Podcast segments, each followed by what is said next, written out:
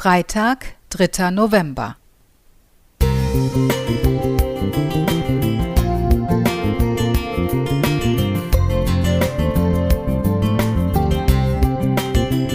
Ein kleiner Lichtblick für den Tag.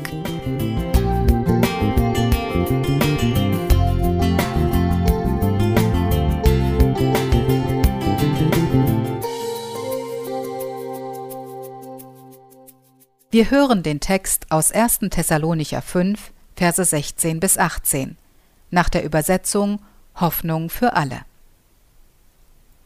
Freut euch zu jeder Zeit, hört niemals auf zu beten, dankt Gott, ganz gleich wie eure Lebensumstände auch sein mögen. All das erwartet Gott von euch, und weil ihr mit Jesus Christus verbunden seid, wird es euch auch möglich sein. Die Glühbirne ist eine von vielen Erfindungen, die heutzutage selbstverständlich erscheinen.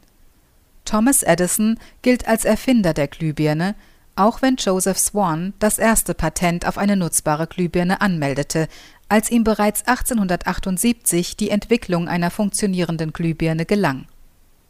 Edison verbesserte diese Technologie und meldete zwei Jahre später ebenfalls ein Patent an. Mit Erfolg. Am 27. Januar 1880 erhielt er die Patentnummer für die Glühlampe. Auf dem Weg zum Erfolg soll Edison mehr als 10.000 Versuche gestartet haben, bis er die Lösung fand. Ein Zitat dazu lautet Ich habe nicht versagt. Ich habe nur 10.000 Wege gefunden, wie es nicht funktioniert. Dieser Ausspruch hat mich beeindruckt und zum Nachdenken gebracht. 10.000 Versuche, ich hätte mit Sicherheit vorher aufgegeben. Und du? Als ich diese Geschichte gelesen habe, musste ich sofort an unser Glaubensleben und an das Gebet denken. Viele von uns haben wahrscheinlich schon einmal über einen längeren Zeitraum für eine Sache gebetet oder beten aktuell immer noch dafür. Wie gehen wir damit um, wenn wir nach langer Zeit und intensiven Gebeten keine Antwort von Gott erhalten? Geben wir auf und verzagen? Oder vertrauen wir weiter auf ihn und beten ohne Unterlass? Können wir Gott in dieser Situation dafür danken?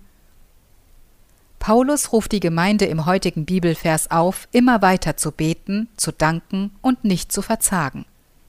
Aber verlässt einen nicht irgendwann die Hoffnung und Zweifel machen sich breit? Was, wenn Gott mich nicht hört oder er mir nicht helfen möchte? Was, wenn er einen ganz anderen Plan hat als ich?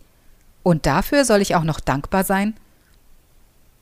Gott hat einen Plan, und zwar für jeden von uns, auch wenn dieser vielleicht anders aussieht, als wir uns das vorstellen und wünschen. Manchmal braucht es Zeit, bis man erkennt, dass Gottes Plan der richtige ist. Lasst uns daher immer mit Gott verbunden sein.